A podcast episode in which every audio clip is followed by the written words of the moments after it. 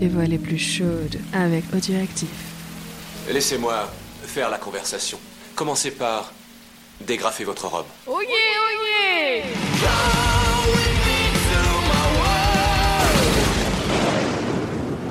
Cette lecture déplorable vous est offerte par Monsieur Fisk.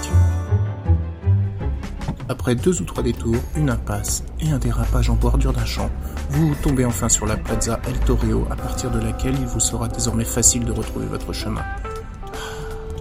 Il est 3 heures du matin et la petite séance avec votre américaine volcanique vous a achevé surtout après un si long voyage. Votre esprit se focalise de nouveau sur Frédéric, tandis que la petite Toyota gravit une ruelle plongée dans l'obscurité la plus totale. Seuls les phares de la voiture parviennent à vous faire lire les rares indications. Ce pays doit tourner la tête aux gens, pensez-vous en rapprochant le comportement de Vanessa à celui de Christina et la disparition de votre amie. Votre cœur s'emballe au souvenir des moments incomparables que Vanessa vient de vous offrir. À ce rythme, vous risquez fort de regagner la France en plus piteux état qu'au premier jour de vos vacances.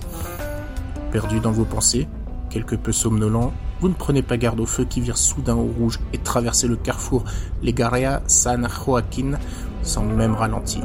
Un coup de sirène vous surprend et soudain, la rue s'illumine sous la puissance d'un phare de voiture de police.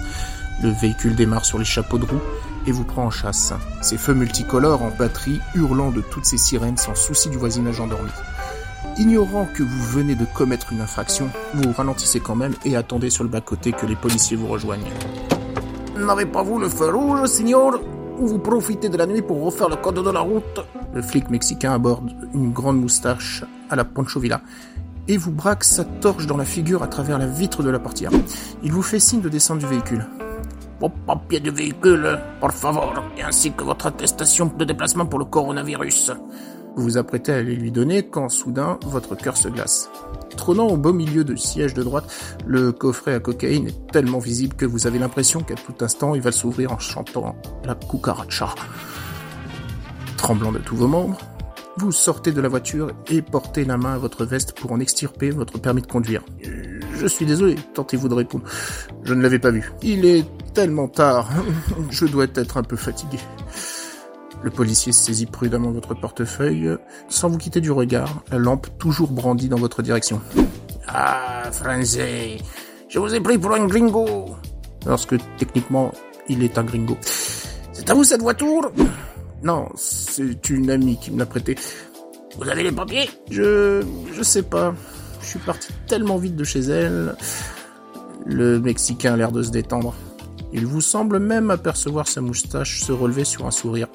Le genre de sourire complice que s'adressent les hommes, les vrais, les bien virils, quelles que soient leurs conditions ou leur situation, lorsque l'un d'entre eux avoue à demi-mot qu'il vient de s'offrir une petite aventure horizontale.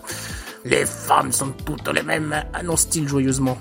Elles prêtent leur voiture en oubliant d'indiquer l'emplacement des papiers.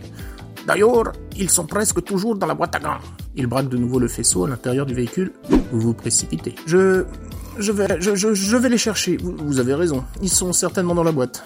Eh, signor, calmez-vous. Je suis un gentil flic. Moi, si vous croyez que c'est drôle de faire la ronde de, de nuit tout seul dans une voiture dont la radio et l'air conditionné sont en panne... En d'autres temps, vous l'auriez trouvé éminemment sympathique. Le genre de policier auquel on a envie de demander l'heure de la fin de son service pour lui offrir un coup à boire.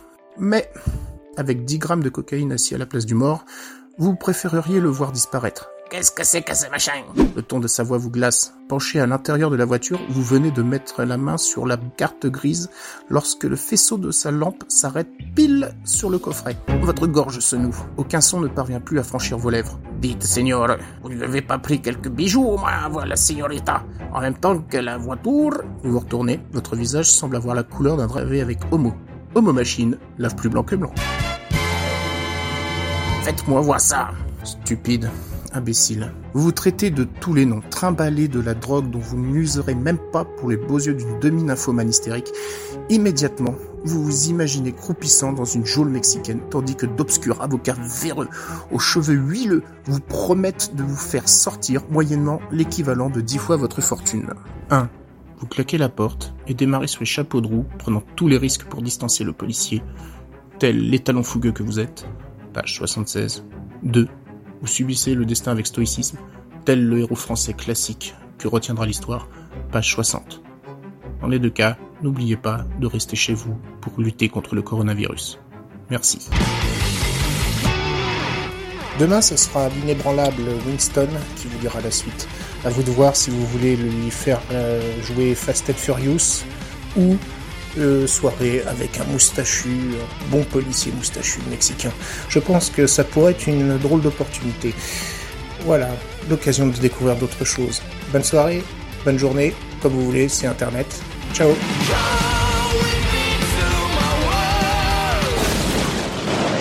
Qui a écrit ces conneries? C'est de la merde